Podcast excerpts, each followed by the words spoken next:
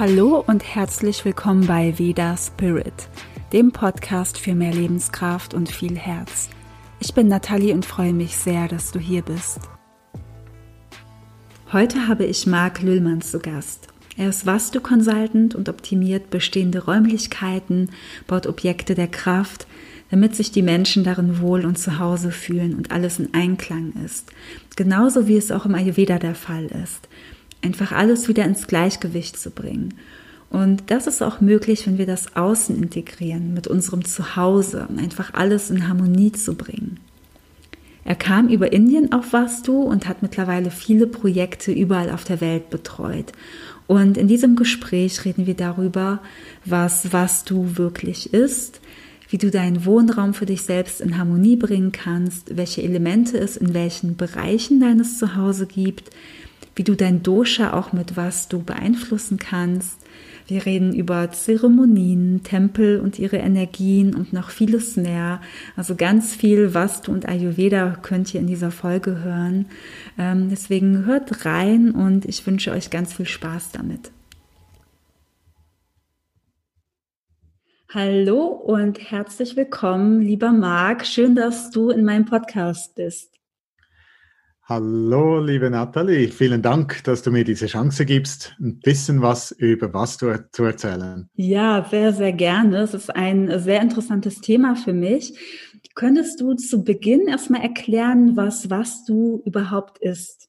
Für jemanden, der das noch nie gehört hat. Gerne. Was du ist eine Architekturlehre, die aus der vedischen Zeit kommt, ähnlich wie das Ayurveda, ähnlich wie auch das Yoga.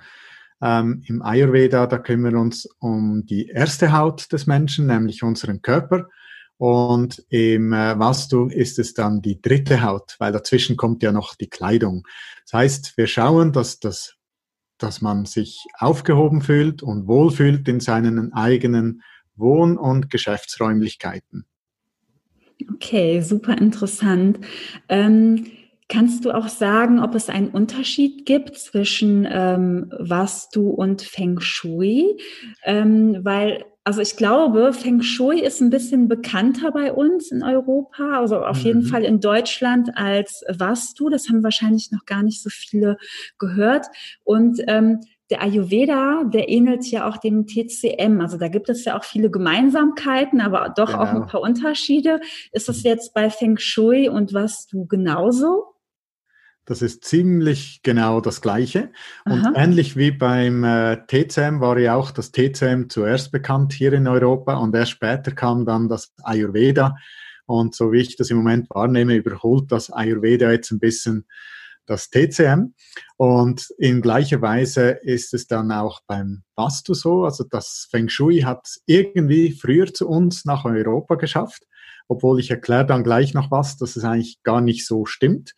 Aber wie du sagst, ist das Feng Shui sehr bekannt und das warst du eigentlich erst jetzt langsam am Kommen und ich bin überzeugt, dass es in wenigen Jahren dann auch vielleicht das Feng Shui schon bald links überholen wird. Äh, warum habe ich gesagt, dass es eigentlich nicht ganz stimmt, dass das Feng Shui zuerst da war, ist, dass das Vastu, und das wissen viele nicht, schon vor über 2000 Jahren hier in Europa angekommen ist. Der Marcus Vitruv, das ist ein römischer Bauherr, auch bekannt als Vitruvius.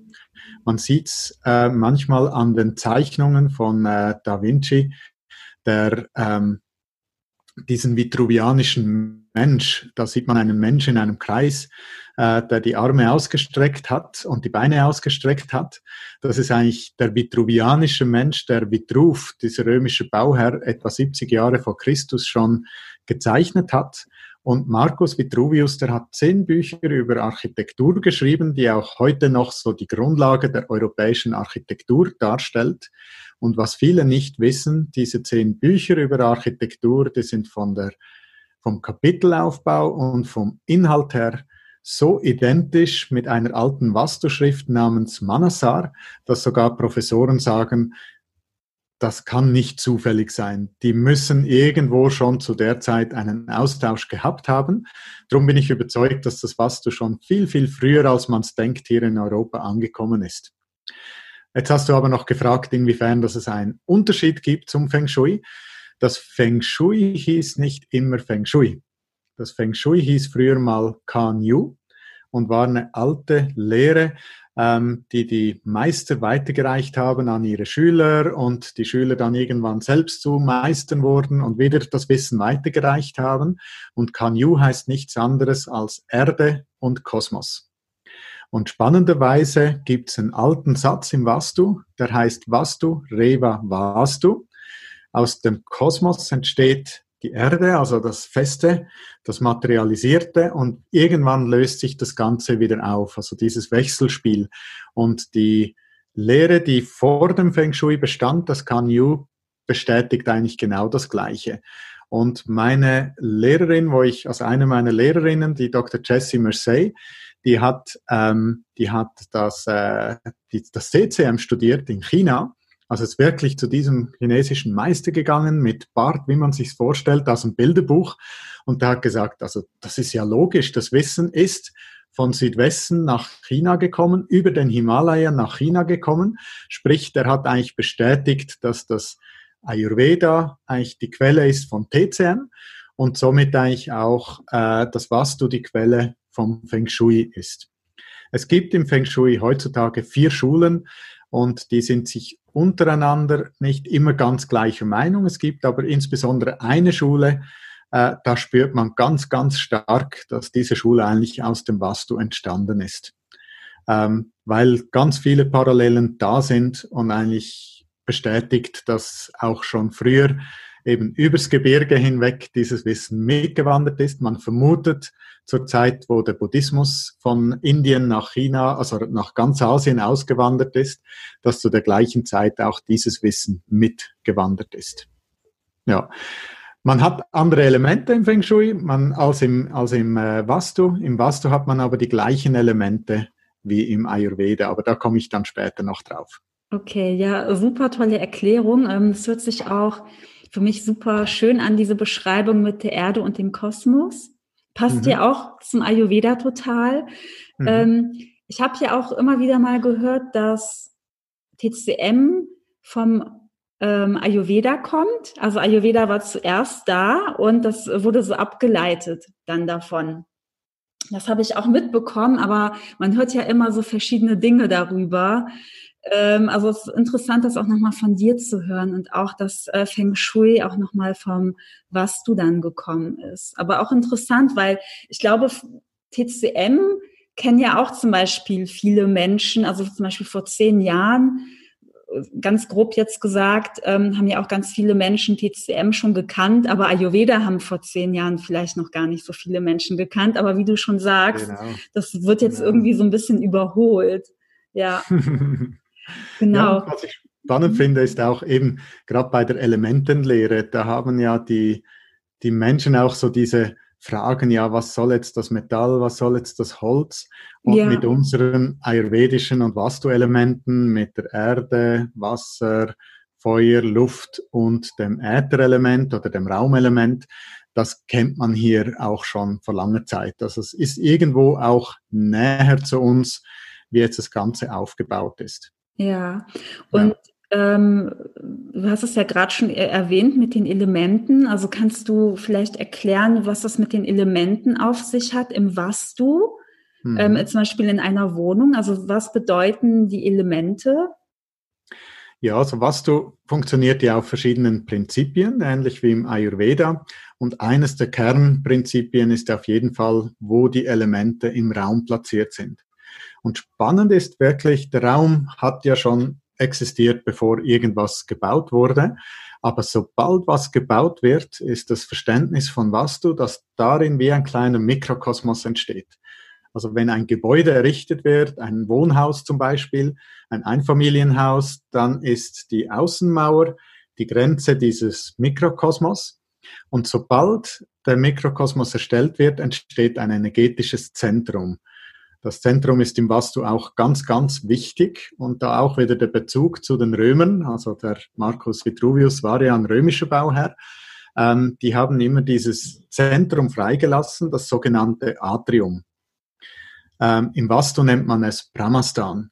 Und das Brahmastan, der Sitz des, äh, des Brahmans, der, der alldurchdringenden, fast schon göttlichen Energie, die im ganzen Universum irgendwo vorhanden ist, ähm, findet im Zentrum seinen Platz. Und das ist auch da der Ort, wo das Ätherelement oder eben das Raumelement sich niederlässt. Das ist das feinste Element, das feinste im Manifestationsprozess. Nachher kommt ja erst die Luft, dann kommt das Feuer, dann das Wasser und dann die Erde.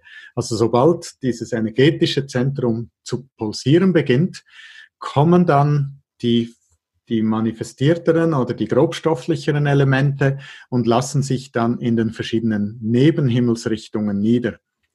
Ähm, Im Nordosten le legt sich das Wasser nieder, im Südosten ist es das Feuer, im Südwesten ist es die Erde, das Erdelement und im Nordwesten die Luft. Und aus diesen Elementen leiten wir dann ganz viele Raumplatzierungen ab. Also zum Beispiel geschlafen wird am idealsten immer im Südwesten, weil man da gut geerdet ist. Auch ein Wohnzimmer ist super im Südwesten platziert. Hingegen die Küche, was ja ganz klar dem Feuer zugewiesen wird, ist dann im Südosten im besten aufgehoben, weil da das Feuer sitzt. Ähm, dann im Nordwesten hat man alles, was mit Bewegung zu tun hat, also zum Beispiel das Gästezimmer, die Gäste kommen ja und gehen wieder, ähm, ist auch gut so. Also die, man will ja nicht die Schwiegereltern dann plötzlich bei sich einnisten haben, sondern die dürfen gerne zu Besuch kommen, auch gerne mal für ein paar Wochen und irgendwann geht es dann wieder weiter. Und das ist so das typische Luftelement, das für diese Fluktuation steht. Aber auch ein Büro, insbesondere auch ein Büro, wo viel kommuniziert wird, ist auch dem Luftelement zugeteilt, ist dann wunderbar geeignet für den Nordwesten. Und der Nordosten ist jetzt eine ganz spezielle Richtung, ähnlich wie das Zentrum ist es das Tor der Energie und wird durch das Wasser symbolisiert. Wasser hat ganz viel mit Informationsspeicher äh, zu tun. Also Wasser nimmt Information auf und gibt es auch weiter, gibt es sogar verstärkt weiter.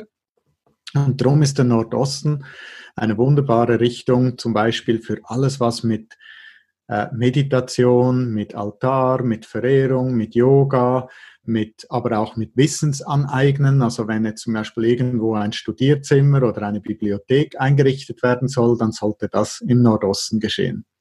Das ist dem Element Wasser zugeteilt. Okay. Ja. Ähm, was macht man denn, wenn man jetzt zum Beispiel eine Wohnung hat und das nicht so ganz zutrifft, wie du das gerade beschrieben hast, weil die Küche ist einfach zum Beispiel nicht in diesem Feuerelement gerade drin, sondern in einem ganz anderen Element. Also kann man das dann auch auf bestimmte Weise einfach ausgleichen? Ja, kann man. Kann das ist man. wahrscheinlich dann auch sinnvoll, oder? Ja, das ist sinnvoll mhm. und es gibt ja so im Vastu diese zwei Ansätze. Immer schön ist es natürlich, wenn man von Grund auf neu bauen kann und da kann man natürlich immer möglichst alle Prinzipien einfließen lassen. Eben die Küche platziert man dann in den Südosten oder wenn das mal nicht geht, zumindest in den Nordwesten, wo das Luftelement sitzt, weil Feuer und Luft sich gut ergänzt, die brauchen einander.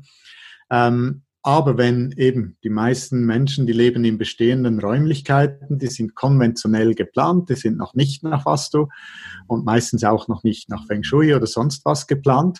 Und dann gibt's eben diese Optimierungen, die man umsetzen kann. Also da nimmt man zum Beispiel, äh, wenn die Küche jetzt nicht im Feuer liegt und auch nicht in der Luft, wo sie am zweitbesten platziert ist, dann platziert man irgendwas mit Feuer in die Küche. Sprich zum Beispiel eine schöne Öllampe äh, oder auch Kerzen oder, wenn beides auch nicht möglich ist, zumindest ein Bild mit einem Feuer drauf, ein Foto von, eines Feuers oder Feuerfarben, dass man zumindest da die Wände streicht oder vielleicht Küchentücher aufhängt in den Farben des Feuers, um mehr Feuer in diese Küche zu geben, wenn jetzt da zum Beispiel die Küche nicht optimal platziert ist. Und mhm. das gleiche auch ein Beispiel fürs Schlafzimmer. Wenn das Schlafzimmer jetzt zum Beispiel im Feuer liegt, das ist ein bisschen zu feurig. Ähm, übrigens für alle ähm, ayurvedischen Doshas, also für alle Körpertypen. Ähm, natürlich ist es am schlimmsten für den Pitta-Menschen, wenn er im Südosten schläft. Da wird das Feuer vom Pitta noch mehr äh, gesteigert und das möchte man vermeiden. Drum, es ist eigentlich empfohlen für alle Menschen, für alle Doshas ist der Südwesten gut, weil Erdung beim Schlafen ist immer ideal. Auch für einen Kapha-Menschen. Ähm, dennoch, ähm, wenn jetzt das Schlafzimmer im Südosten platziert ist, sowohl für einen Pitta-Menschen oder ganz allgemein.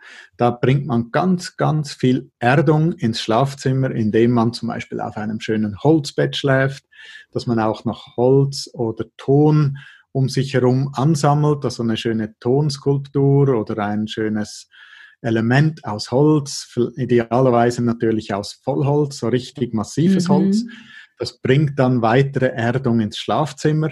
Wenn das nicht möglich ist oder wenn man zusätzlich noch mit den Farben arbeiten möchte, dann sind es dann auch schöne Erdfarben, also schönes Braun. Es kann ins Beige gehen, es kann aber auch ins Olivgrün gehen, also ins Grün allgemein oder sogar ins Terrakotta. Dann hat man auch noch ein bisschen die die frohe Energie des Orange mit im Schlafzimmer, wenn man es Richtung, Richtung Terrakotta macht. Also das sind dann so diese Optimierungsmöglichkeiten, die man hat, wenn man jetzt ähm, einen Raum bewohnt, der eben nicht nach den Vastu-Prinzipien schon gebaut wurde. Ja, ähm, das finde ich super schön, dass man da auch so viel Möglichkeiten hat, hm. um da äh, einen Ausgleich zu schaffen. Ähm, Kannst du sonst noch so einen Tipp geben für die Zuhörer, was sie auch direkt umsetzen könnten, beziehungsweise ähm, was man, also wenn es überhaupt sowas gibt, sowas Allgemeines, was man auf keinen Fall machen ja. sollte oder etwas, was man definitiv machen kann? Auf jeden Fall. Also was sowieso immer gut ist, und das kennt man aus dem Feng Shui und das kennt man generell ein bisschen aus dem Osten, dem Raum seinen Raum zu geben. Mhm. Nicht zu vollstellen, nicht jeden Quadratzentimeter, den man hat, da noch ein Möbel und da noch irgendwas rein, sondern auch den Raum respektieren mit seinem, mit, mit der Luft, die man hat, dass man sich da auch ausgiebig bewegen kann. Das heißt natürlich dementsprechend auch den, äh, ab und zu mal aufräumen, ab und zu mal so ein bisschen Ordnung schaffen, weil Ordnung im Außen bringt auch Ordnung im Innen, also im Bewusstsein. Ähm, was auch ganz gut ist, gerade wenn man Ordnung geschaffen hat und vielleicht die Wohnung auch normal geputzt hat, wie man es vielleicht mal regelmäßig macht, ist natürlich schön, auch die Wohnung dann feinstofflich zu reinigen. Dafür eignet sich ein schönes Räucherritual. Das kann man ganz einfach mit einem Räucherstäbchen machen. Noch besser ist es natürlich mit einem Räucherpfännchen, mit einer Kohletablette, die man anzündet und dann verschiedene Räucherwaren benutzt. Äh, gibt da ganz viele.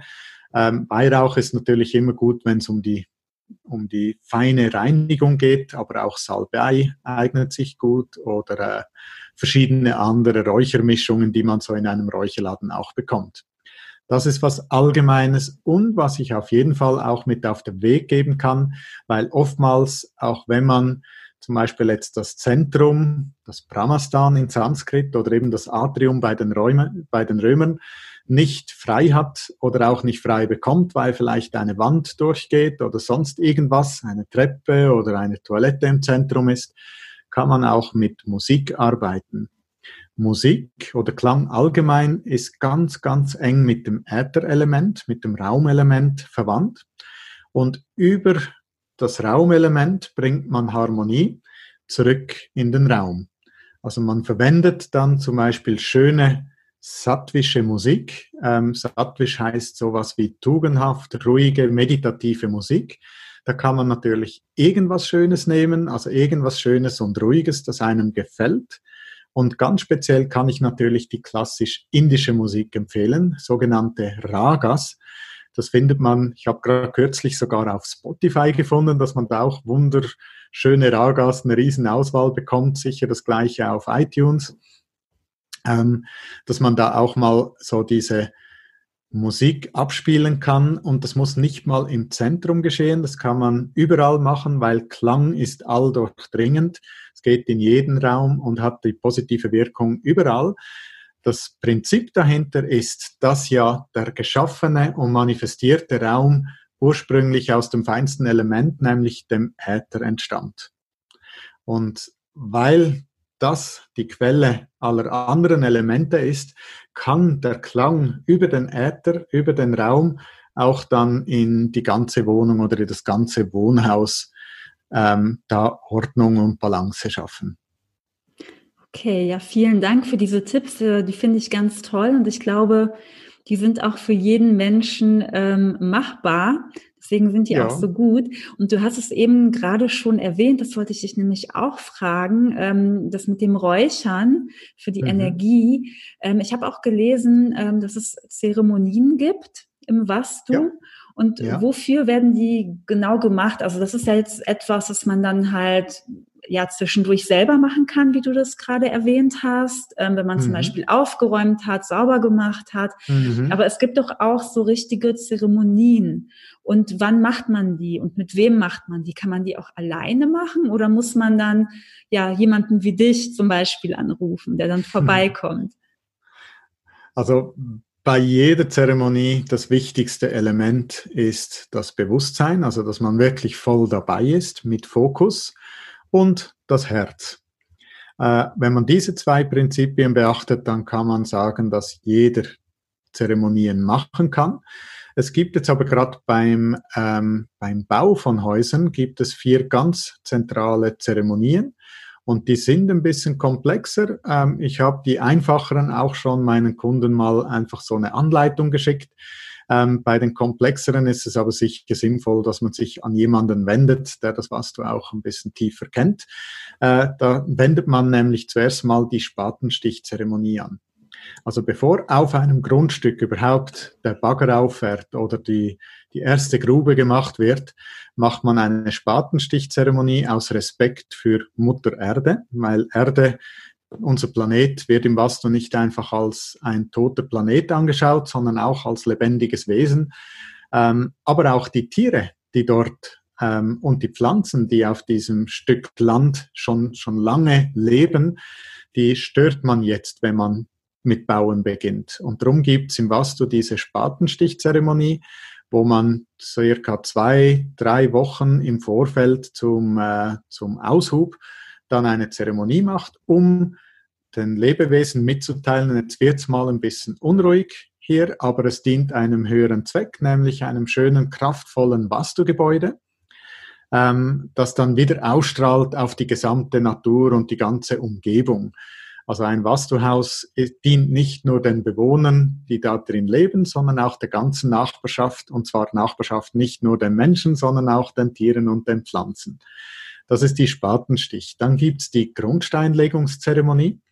Bevor das Fundament dann gemacht wird, gegossen wird oder wie auch immer, kommt kommen fünf Steine in den Untergrund zusammen mit einer Edelsteinplatte, die wirklich mit echten Edelsteinen belegt ist. Kleine, aber qualitativ hochwertige Edelsteine, weil das ist immer so das Prinzip, ich gebe und ich erhalte wieder. Ähm, ich gebe Edelsteine in die Erde rein und bekomme dann dafür sonst viele Reichtümer wie ähm, Fruchtbarkeit in Form von immer genug zu essen, aber auch immer genug, äh, was die Finanzen belangt. Frieden in der Familie, aber auch auf der ganzen Welt. Das ist eigentlich immer so diese Wechselwirkung, die im Vastu ganz wichtig ist. Äh, dann kommt die dritte Zeremonie. Das ist die Türsetzzeremonie. Da, da, da hören viele zu und denken, ja, warum gerade die Türe? Die Türe wird beschrieben als der Mund des Objekts, das wir hier gebaut haben wo wir reingehen und rausgehen. Wir bringen Sachen rein, Esswaren bringen wir da rein. Gerade im Ayurveda natürlich immer die gesunden, perfekten Esswaren, die frischen, die biologischen und so weiter. Äh, wir bringen aber auch Freunde, Gäste mit rein, die sind im Vastu auch sehr hoch geschätzt. Die sollen uneingeschränkt da ein- und austreten dürfen, gerade insbesondere auch wenn sie dann eingeladen sind. Und dafür ist die Türe ganz, ganz zentral. Und am Schluss gibt's noch die Wohnungseinweihung oder die Hauseinweihung, wenn man dann auch einzieht.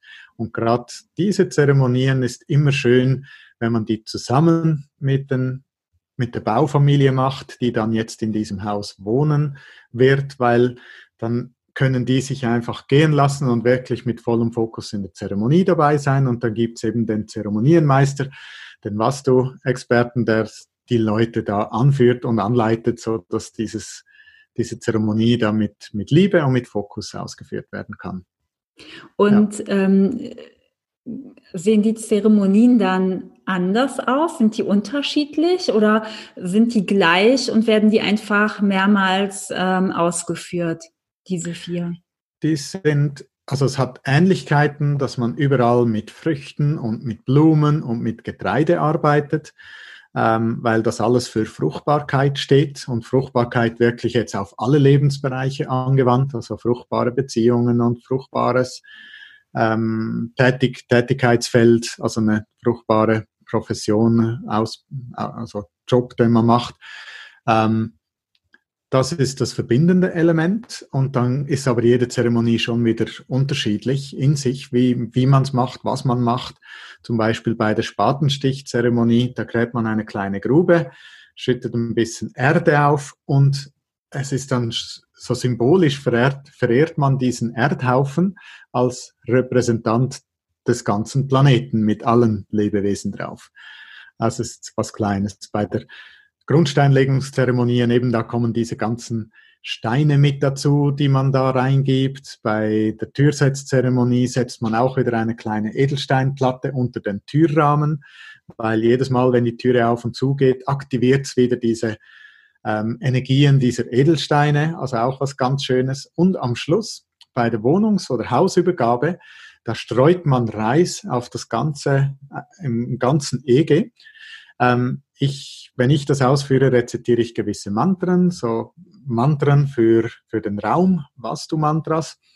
Und dann sammle ich den Reis ein, gebe das in ein weißes Taschentuch und übergebe das der zukünftigen Baufamilie. Das geht dann wirklich, die Energie des Hauses geht da rein in den Reis und es ist dann eine Übergabe, weil bis dahin ist es ja ein bisschen ein Kind des, des Vastu-Experten, es ist ein Kind des Architekten, es ist ein Kind des Bauleiters, der ausführenden äh, Leute. Und irgendwann soll die Energie des Hauses ja dann zu diesen zukünftigen Bewohnern übergehen. Und dafür ist dann eben dieser Teil dann auch gedacht. Das hört sich super schön an. ja, schön. Ähm, wenn du ein Haus baust, ähm, mhm. Also was, was beachtest du dann dabei? Also einmal die Elemente und die Himmelsrichtungen und so weiter, was du eben erklärt hast, ähm, oder mhm. auch vielleicht an welcher Stelle es sitzt. Ja. Aber ähm, schaust du dir auch an, wer dort einzieht? Also wie ist der Mensch ja. und was würde er wirklich zum Ausgleich beim Wohnen brauchen? Also würdest du dir auch vielleicht so wie im Ayurveda die Elemente von dem Menschen anschauen? Ähm, und ja. wenn ja, wie weit? Ähm, weil wahrscheinlich jeder Mensch braucht dann ja vielleicht auch nochmal eine andere Energie oder ein anderes Element für sein Zuhause. Mhm. Also wie machst du das dann? Da gehe ich ziemlich persönlich dran. Also wie du festgestellt hast, zuerst braucht ja ein gutes Fundament, nämlich ein Grundstück. Und schon beim Grundstück gehe ich mit den Kunden mit und schaue mir das Grundstück an. Da schaue ich drauf, ähm, ist es eher flach oder ist es eher, ähm, hat das ein Gefälle in eine gewisse Richtung? Da gibt es Richtungen, wo das Gefälle besser ist oder weniger gut ist. Das gleiche auch mit mit Wasserkörpern, wie zum Beispiel ein Bach oder ein Fluss oder ein See oder sogar das Meer, das in der Nähe ist. Ähm, auch was es sonst noch gibt. Gibt es vielleicht einen Friedhof in der Nähe oder gibt es vielleicht Umweltverschmutzer, eine Fabrik, die jetzt noch irgendwie, äh, wo noch Rauch rauskommt. Ähm, und all diese Sachen beachte ich schon mal, bevor wir überhaupt das Grundstück auswählen. Und wenn das Grundstück dann ausgewählt ist, dann hat man natürlich eine gewisse Vorgabe vom Baugesetz und von der Größe des Grundstücks ähm, und natürlich auch vom Budget der, der Personen, die das Haus bauen möchte. Und sobald ich in etwa weiß, in welcher Größe das, das Haus gebaut wird, dann verlange ich die ähm, Geburtszeitpunkte aller zukünftigen Bewohner. Und zwar Datum, Zeit und Ort. Aus dem berechne ich nach der vedischen Astrologie das sogenannte Nakshatra. Nakshatra ist ein Sanskrit-Begriff und steht für den Mondstern. Nach der vedischen Astrologie gibt es 27 Fixsterne um den Horizont herum. Und zum Zeitpunkt unserer Geburt stand der Mond in der Nähe von einem dieser 27 Fixsterne. Und das ist sowas wie ein Sternzeichen, das uns für das Leben lang eine gewisse Qualität mitgibt. Und so ist auch beim Nakshatra. Es gibt eine gewisse Qualität, eine gewisse Frequenz, eine gewisse Resonanz mit. Und auf diesen Fixstern, auf dieses Nakshatra, stimme ich dann das zukünftige Umfangmaß ab.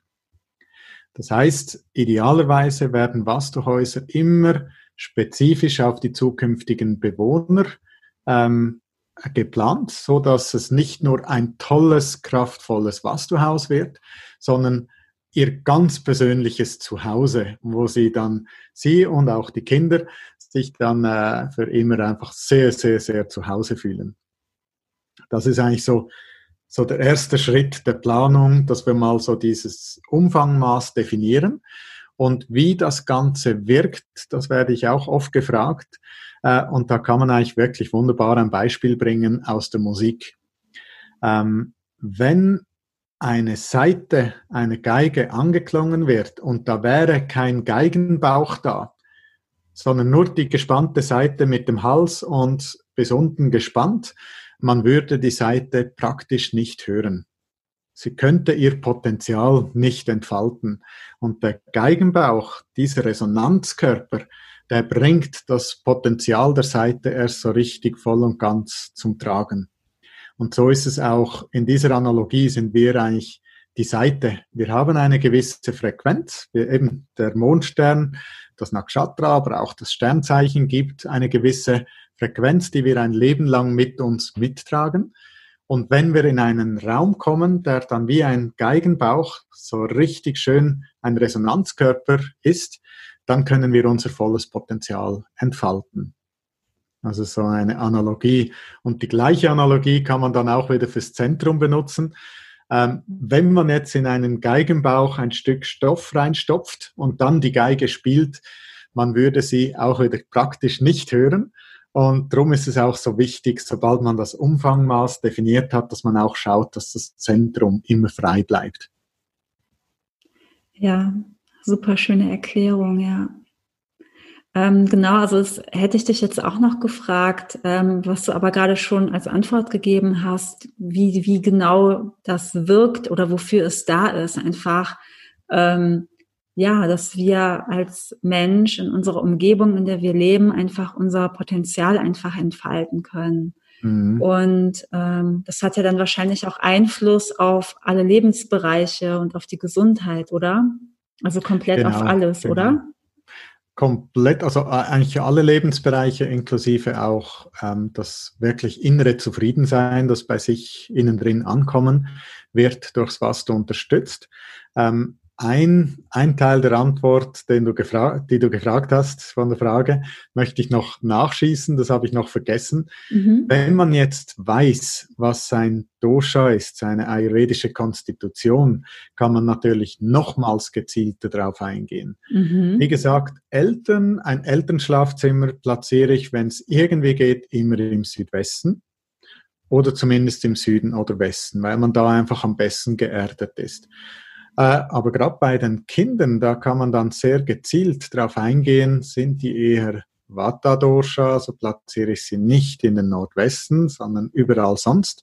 Sind sie eher Pitta-Dosha, dann platziere ich sie nicht in den Südosten, sondern fast überall sonst. Ähm, Im Nordosten haben wir Sama Prakriti, also eigentlich die ausgeglichenen, die ausgeglichene Version von den, von den Doshas. Drum Nordosten geht auch, aber nicht jetzt als Elternschlafzimmer, weil das dann schon eigentlich sehr feine und leichte Energien hat, wo man dann nicht zu tief schläft. Also man schläft gut, man hat mhm. Energie, aber man hat nicht so diesen tiefen Schlaf, den man sich dann halt auch, auch gerne wünscht. Ja. ja.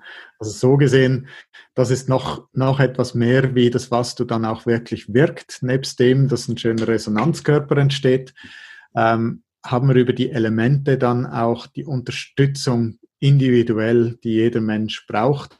Eben entweder ein bisschen mehr Erdung oder ein bisschen mehr Luft oder ein bisschen mehr Feuer, je nachdem, was er braucht. Ja. Hm. Ähm, wenn, wenn jetzt jemand in einer Dosha-Disbalance ist, also wenn, wenn derjenige das weiß und sich mit Ayurveda ein bisschen auskennt, dann kann er ja wahrscheinlich dann auch äh, ja nicht nur an seiner Gesundheit also ich nehme jetzt das Beispiel Gesundheit, nicht nur was äh, mit der Ernährung zum Beispiel machen oder dem Lifestyle, sondern er kann einfach was in seiner Wohnung machen oder in seinem Haus. Mhm. Ja. Das finde ich halt gut, ja. das, also ich habe sogar schon mal ein Beispiel bei Kunden, mhm. da, da, waren, da waren drei Mädchen ähm, und die jüngste haben wir am Anfang in ein Zimmer platziert im Nordosten. Das hat auch gepasst bis zu einem gewissen äh, Alter und irgendwann eben kam dann die Pubertät und da kamen halt auch diese ganzen Umbrüche, wie man sie ja auch kennt vom Ayurveda her. Und da hat dann der Nordosten definitiv nicht mehr gepasst. Da haben wir ein anderes Zimmer ausgesucht und normalerweise hätte man gesagt, gut, jetzt platziert man das Kind in den Nordwesten und die Eltern schlafen weiterhin im Südwesten. Weil das, weil die Tochter aber eben nicht mehr in der Balance war und ihr wirklich das Erdelement gefehlt hat, haben die Eltern dann gesagt, gut, also unser Kind ist uns wichtiger, ähm, dass sie wieder gut geerdet ist und wieder richtig zur Kraft kommt und haben dann ihr Elternschlafzimmer mal geopfert für mhm. ein paar Jahre, ähm, um der Tochter diese Erdung des Südwestens zu schenken und haben sich selbst dann ähm, in den Nordwesten begeben zum Schlafen. Äh, für sie war das absolut okay, weil sie auch eine überschaubare Zeit war. Für die Tochter war das aber gerade in dieser Phase, wo die Erdung dann total gefehlt hat, ganz, ganz wichtig und es hat auch wirklich sehr schnell geholfen, dass sie wieder zur Ruhe kam und wieder diese Erdung unter den Füßen gespürt hat, die halt eben gerade im Südwesten sehr stark spürbar ist. Hm, das ist ein super tolles ja. Beispiel, weil wenn wir auch in einer Disbalance sind und das jetzt nicht so ändern würden, ja. also in unserem Wohnraum, was du gerade beschrieben hast, dann würden wir ja länger in dieser Disbalance bleiben, wahrscheinlich. Ja. Oder würden es auf jeden Fall auf eine gewisse Weise einfach merken. Also man kann ja noch anders gewisse Disbalancen ähm, ja minimieren oder verändern, aber mhm. das kann man auch so machen. Und ist es auch so, dass wenn man in einer Disbalance ist, das aber wenn, wenn man das nicht genau wahrnehmen kann mhm. oder nicht so wirklich merkt und schon länger in einer lebt, ist es dann auch so, also vielleicht hast du da auch irgendwie Erfahrung, dass Menschen in ihrem Zuhause das noch verstärken, weil sie in einer Disbalance sind. Und man sagt ja immer Gleiches verstärkt Gleiches, dass sie dann, ja. weiß ich nicht, irgendwelche Möbel an bestimmte Stellen stellen, ähm, oder Deko kaufen, die diese Disbalance noch verstärken, weil sie schon länger ja. in dieser Disbalance ja. sind. Ja. ja. Sieht man ja ein bisschen wie bei den Pitta-Menschen, die dann lustigerweise auch noch gerne scharf essen. Ja. Ähm, so sieht man es auch im Wohnraum. Also dass sie entweder den Wohnraum schon mal nicht ganz optimal nutzen, obwohl es besser ginge, aber es geht sogar noch einen Schritt weiter. Ich begleite ja die Menschen auch manchmal über mehrere Wohnungen oder über mehrere Häuser hinweg, weil irgendwann zieht man dann wieder weiter und dann möchten sie natürlich, dass ich wieder drauf schaue. Und ich bin oft froh, dass ich dabei bin, weil es braucht diese Außensicht. Äh, ich habe da wirklich mehrere Kunden schon wirklich beraten und gesehen, dass sie immer wieder ähnliche Probleme anziehen jetzt zum Beispiel eben ein, bleiben wir beim Pitta-Menschen, mhm. der auch noch ein bisschen Pitta-Überschuss hat, der zieht sich dann irgendwelche Grundrisse an, wo der Südosten dann überbetont ist, zum Beispiel mit einer großen Erweiterung oder sogar irgendwie sonst ein Wintergarten im Südosten oder sonst was, das dann das Feuerelement noch zusätzlich stärkt.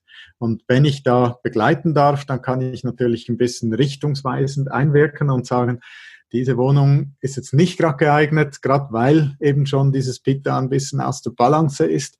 Da wäre es besser noch weiter zu schauen äh, für eine Wohnung, wo jetzt der Südosten nicht überbetont ist und wo man auf jeden Fall dann im Südwesten schlafen kann. Ja. ja. das ist so interessant, unglaublich. Ähm, also das wäre ja dann wahrscheinlich auch so, wenn du jetzt ähm, in ein Zuhause gehst von jemandem, dann kannst du wahrscheinlich auch erkennen, womit die Person Probleme hat in ihrem Leben mhm. und wahrscheinlich mhm. auch, womit die Person äh, gut zurechtkommt, oder? Also dass du vielleicht auch ja die Persönlichkeit einmal erkennst. Und ich ja. meine jetzt gar nicht so oberflächlich gesehen. Also man kann ja auch vieles an der Wohnung natürlich erkennen. Ja, wenn es, weiß mhm. ich nicht, vieles bunt ist und viel rumliegt, dann macht man sich ja vielleicht ein Bild von einem Menschen oder wenn ja. irgendwas sehr minimalistisch ist äh, oder in einer bestimmten Farbe, dann hat man ja manchmal vielleicht so einen Kopf von dieser Person, ähm, mhm. also so, so ein Bild im Kopf, meine ich, genau. Ja. Also ja. siehst du, merkst du dann auch äh, so wirklich tiefgreifender, was in der Person vorgeht, wenn du in so eine Wohnung oder in ein Haus gehst? Mhm.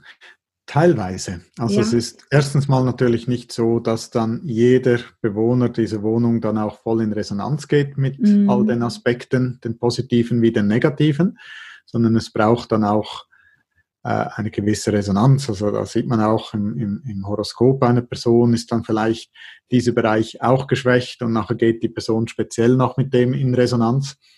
Ähm, aber so im groben Ja kann man sehen und ich habe das auch immer wieder bestätigt bekommen. Also wenn ich jetzt zum Beispiel sehe, dass das Zentrum blockiert ist, dann fühlen sich die Menschen oft auch irgendwo blockiert, limitiert, äh, wollen schon lange mal was Neues machen und schaffen es irgendwie nicht, mal Berufswechsel oder Ausbildungswechsel und man ist irgendwie so in diesem Trott drin, fühlt sich nicht wirklich wohl und nicht wirklich glücklich, aber kommt auch nicht wirklich in die Kraft, um das zu ändern. Das sehe ich oft, wenn zum Beispiel das Zentrum blockiert ist. Ähm, spannend ist auch, dass gerade der Südwesten, der nicht nur Erdung ist, sondern auch so der Bereich der Autorität ist, darum auch gut für Elternschlafzimmer geeignet und manchmal ein bisschen weniger für die Kinder, eben bis auf die Ausnahmen, wo die Kinder dann wirklich auch diese Erdung brauchen. Aber ich hatte auch schon mal eine Familie beraten mit fünf Kindern, ähm, Großfamilie schon fast. Und da war die jüngste dann im Südwesten, die hat im Südwesten geschlafen. Und ich habe dann mal so ganz sanft gefragt, wie, wie denn die kleinste ist.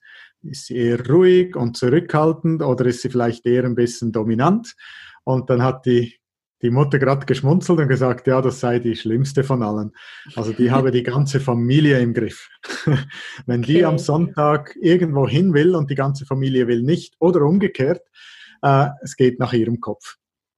Und da habe ich mal gesagt, gut, vielleicht ist es der Moment, wo man mal einen Zimmertausch vorsieht, dass sie vielleicht mal in ein anderes Zimmer gehen dürfte und das hat dann auch Abhilfe geschaffen. Logischerweise sind ist ja das Vasto nicht das einzige. Also die hatte auch einen starken Charakter und wahrscheinlich auch vom Horoskop hätte man das so gesehen. Aber es hat sich beruhigt. Also ein paar Wochen später hat mir die Mutter dann angerufen und gesagt, ja, es fühlt sich schon ganz anders an. Es ist nicht, dass jetzt die Dominanz komplett weg ist, aber äh, sie kommandiert nicht mehr die ganze Familie rum. Okay, also ja, so super. gesehen, ja. ja. kann man schon viele Sachen sehen, auch von der Eingangsplatzierung. Da gibt es im Vastu Hinweise, ist ein Eingang positiv oder negativ platziert. Ähm, kann man auch viele Sachen davon ableiten und wirklich dann, ich frage dann aber immer auch die, auch die Menschen, die ich berate, ähm, nicht, dass sie mir jetzt alles schon erzählen, sondern ich gehe mal so ein bisschen und taste vorsichtig ab, zum Schauen, ob das überhaupt einen Einfluss hat auf die Person. Sonst kreiere ich dann plötzlich selbsterfüllende Prophezeiungen. Das möchte ich auch nicht, sondern möchte eigentlich wirklich einfach unterstützen, wo, wo ich merke, dass das Vastu oder die, die Vastu-Qualitäten einer Wohnumgebung die Leute dann auch wirklich betreffen.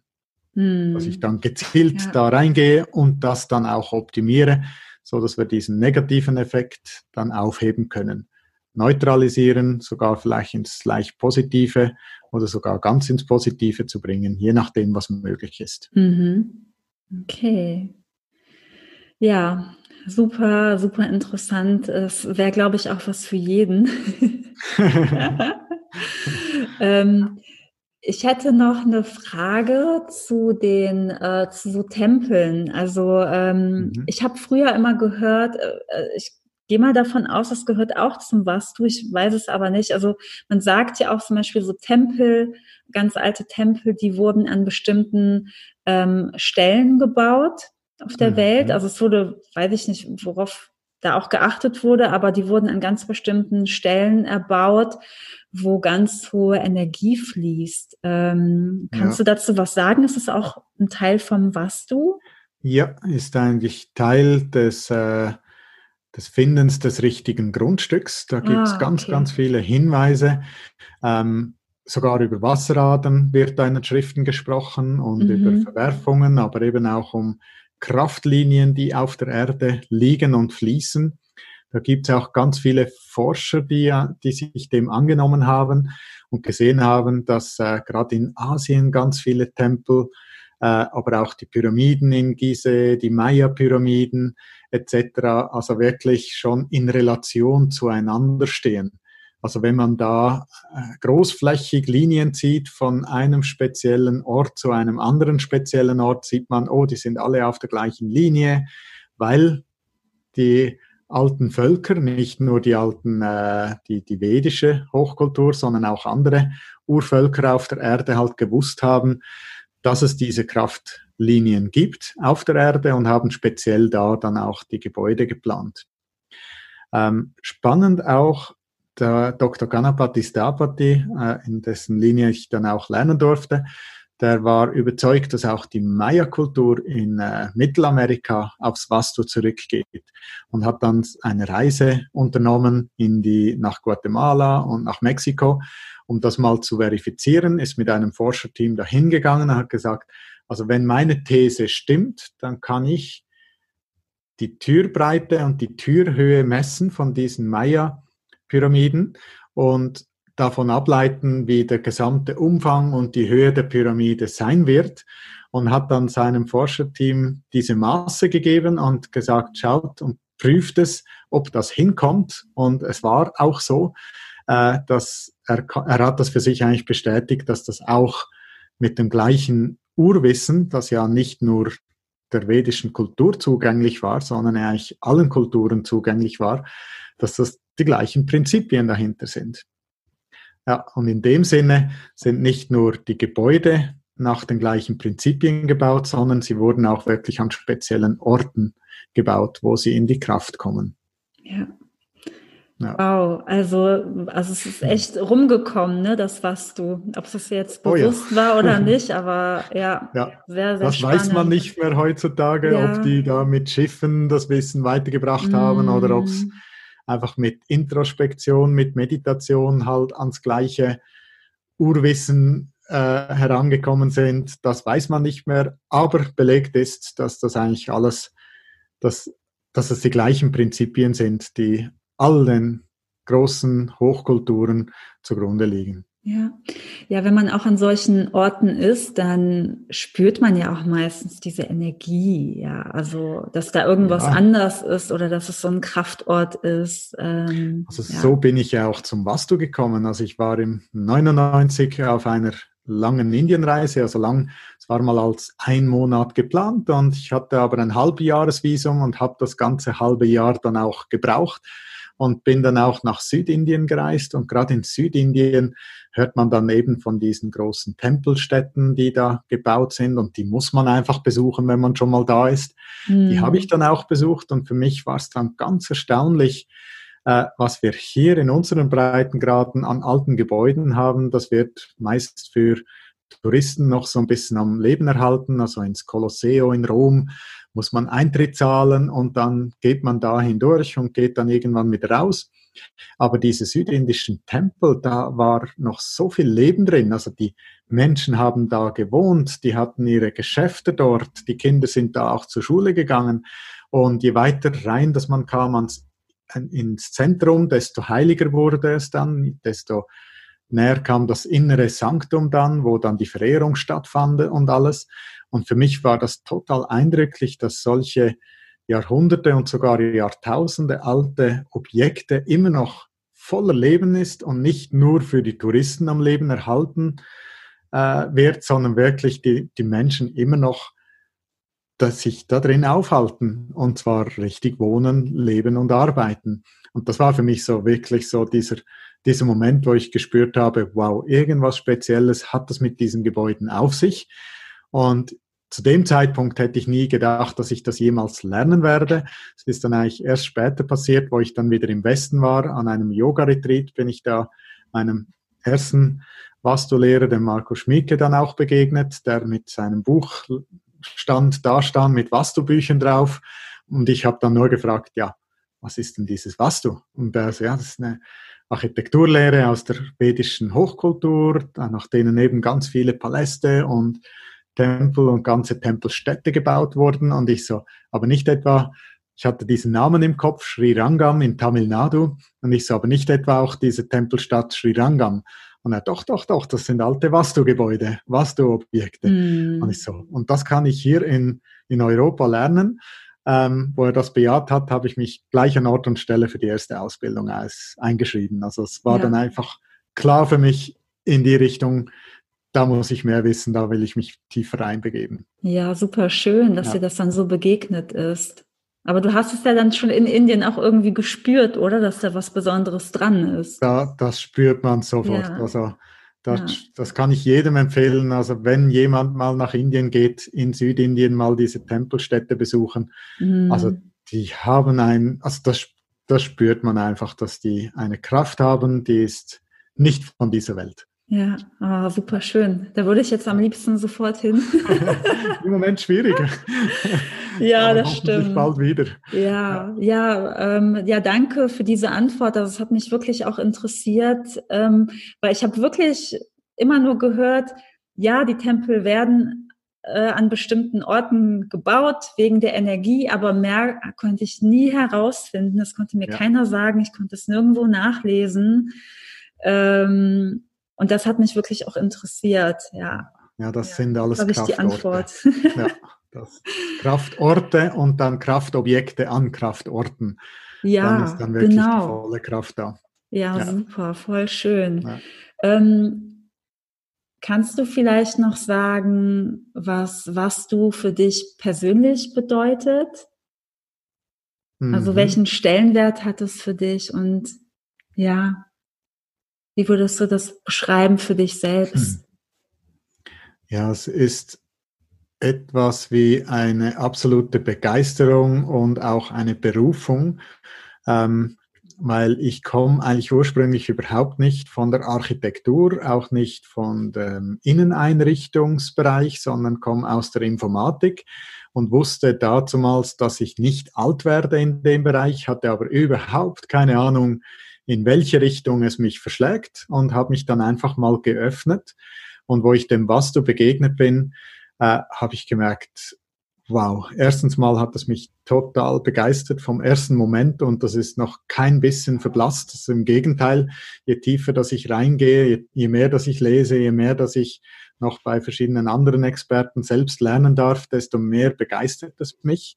Und was mich insbesondere begeistert ist, nicht was es für mich ist, sondern was ich bei den Menschen bewegen kann. Dr. Ganapati Stapati hat mal gesagt, wir verändern die Welt ein Haus ums andere.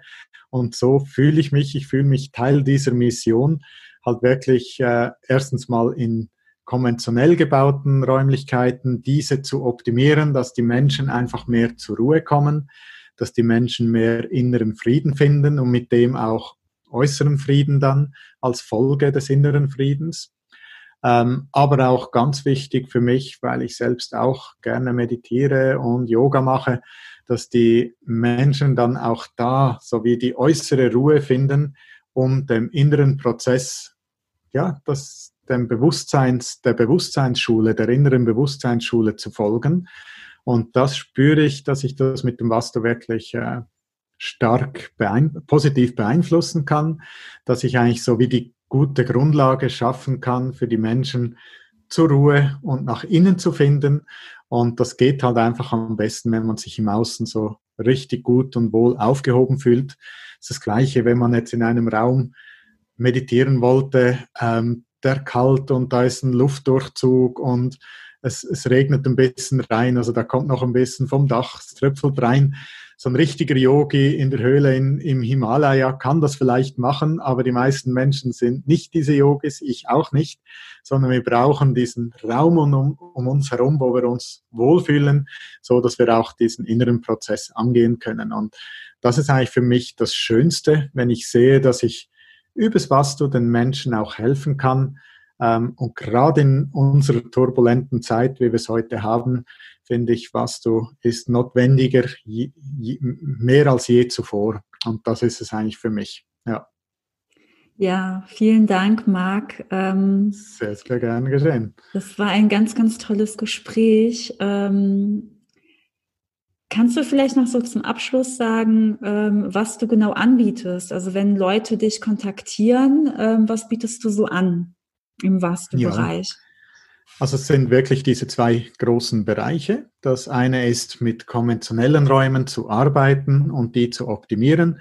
Das geht alleine schon mal von einem sogenannten Miet- und Kauftipp. Also wenn man auf Wohnungssuche ist oder Haussuche ist oder auf Bürosuche ist oder Praxisraumsuche ist, dass man da schon ein bisschen die Spreu vom Weizen trennen kann und nicht irgendwas nimmt, was man dann nur schwer optimieren kann, weil einfach zu viele Sachen falsch sind, sondern dass wir da eigentlich schon auf einer guten Basis beginnen können. Drum immer natürlich schön, je früher, desto besser, dass man das was damit involviert. Und dann gibt's dann eben die Wohnberatung, wo es darum geht, den Wohnbereich zu optimieren nach allen Mitteln, die wir haben, die ich heute auch ein bisschen angesprochen habe, also mit den Elementen zu arbeiten, mit dem Feuer zu arbeiten, mit der Raumeinteilung, mit der Möbelplatzierung etc. Ähm, das Gleiche kann man auch für die Geschäfte machen, also von Hotel bis Fabrikgebäude, aber insbesondere auch Praxisräumlichkeiten oder Bürogebäude kann man ganz, ganz viel machen, indem dass man die richtigen Bereiche in die richtige Richtung bringt. Also eine Massage eher im Süden, wo die Kraft gebraucht wird, aber eine Ernährungsberatung eher dort, wo eben die Kommunikation stark ist, wo man die Leute auch erreicht damit. Ähm, und dann natürlich da, wo mein Herz ganz besonders dafür schlägt, weil es halt einfach am meisten Einfluss hat, die Planung von Neubauten. Also wenn ein Haus, eben ein Einfamilienhaus, ein Mehrfamilienhaus oder ein Bürogebäude oder sonst eine Praxisräumlichkeit ganz von Grund auf gebaut werden kann. Dann kommt die Vastu-Architekturberatung zum Zuge, wo man dann wirklich mit einem lokalen Architekten, also ich arbeite immer gerne mit lokalen Architekten zusammen. Die lokalen Architekten, die kennen ihr Gebiet gut, ihr Baugesetz gut, die kennen die lokalen Handwerker, die Behörden und so weiter. Und ich gebe dann einfach wirklich diese Vastu-Impulse vom vom, von der Auswahl des Grundstücks bis zum Umfang, bis zur Raumeinteilung, bis zum, zur Kreation des, des Grundrisses, bis hin zu eben, wenn es dann gebaut wird, zu den verschiedenen Zeremonien, die wir heute angesprochen haben. Also Wohnberatung und Geschäftsberatung für konventionelle Räumlichkeiten, mhm. konventionell gebaut und dann Architekturberatung für alles, was neu gebaut werden darf. Okay, super. Ähm, ich tue deine Links von deiner Webseite ähm, auch in die Beschreibung rein für diejenigen, die mal vorbeischauen möchten. Ähm, gerne, und, du, gerne. und du bietest auch eine Ausbildung an? Oder hast du das genau. mal gemacht? Das machst du auch, nee, ja? biete ich regelmäßig an. Ja, ah ja also mein, eine Ausbildung pro Jahr in die Vastu-Wohnberatung, mhm. eine pro Jahr für die Vastu-Geschäftsberatung und was noch kommt, ähm, das ist die Architekturberatungsausbildung. Die muss ich noch fertig zusammenstellen. Das ist noch, noch ein bisschen die umfassendere, braucht noch ein bisschen Arbeit. Aber für alle, die ein bisschen schnuppern möchte, habe ich einen Vastu Basics Online-Kurs zusammengestellt. Der ist noch nicht betreut. Die Ausbildungen, die sind dann natürlich betreut und dann nehme ich auch maximal zehn Teilnehmer an, dass ich dann auch Zeit habe, für alle Teilnehmer und da wirklich mit jedem durch den Prozess auch anständig durchgehen kann. Aber der Was to Basics Online-Kurs, ähm, das wäre was, wo man sich einfach mal so ein bisschen reinschnuppern kann ins mhm. Thema Was du und noch ein bisschen tiefer gehen kann als, als in diesem Interview. Ja, super. Ja, schön, dass du das erwähnst. Vielleicht interessiert das den einen oder anderen. Ähm, ja. ja, Marc, vielen Dank ähm, für das Gespräch. Ähm, es war super interessant. Ich, ich habe zu danken, liebe Nathalie, weil es ist immer wieder eine Chance. Ich habe das wirklich als Mission genommen, ja. das Vastu zu verbreiten. Ja. Und wenn ich solche Chancen bekomme, ist natürlich super toll, auch wieder über das Vastu was zu erzählen. Und gerade wenn es im Rahmen von Ayurveda geschieht, weil das sind ja wirklich Geschwisterwissenschaften, die zusammengehören. Äh, und da ist es natürlich wunderschön, dass ich da mit dir darüber reden durfte. Ja, ich bin auch super dankbar und ich finde es super schön, weil das ja auch miteinander verwandt ist, miteinander was zu tun hat und die ganzen Menschen, die zuhören, die sich für Ayurveda interessieren und die Elemente, die können da echt noch was herausnehmen und du hast ja auch einige Tipps schon genannt, die die Leute umsetzen können. Also vielen, vielen Dank. Und ja, ich wünsche dir eine schöne Zeit, alles Gute für die Zukunft und vielleicht ja, weiß ich nicht, sehen wir uns mal bei einer Beratung. Vielleicht ähm, berätst du mich mal bei einer ähm, bei einer bei meiner Wohnungssuche oder so. Keine Ahnung. Sehr, Irgendwas sehr gerne. mal. sehr, sehr gerne. Die, die, Wege kreuzen sich nicht, nicht ja, nur einmal bei Menschen, ja, die, genau. die auf dem gleichen Weg sind. Ja, es interessiert mich auch wirklich sehr. Es ist echt spannend. Ja, gut. Ja. Also danke genau. schön und ja, mach's herzlichen gut. Herzlichen Dank. Mach's auch gut. Danke, tschüss. Danke, tschüss. Ich danke dir sehr fürs Zuhören. Du findest alle Links zu Marc in der Beschreibung. Schau gerne mal bei ihm vorbei. Vielleicht interessiert dich was du auch so sehr wie mich. Vielleicht magst du auch einen Online-Kurs bei ihm machen. Vielleicht magst du auch eine Beratung bei ihm buchen. Und wenn dir die Folge gefallen hat, würde ich mich sehr darüber freuen, wenn du mir eine positive Bewertung auf iTunes hinterlässt oder den Podcast an andere Menschen empfiehlst, die ihn super interessant finden könnten oder ihn gebrauchen könnten. Ich freue mich auf das nächste Mal und bis bald, deine Nathalie.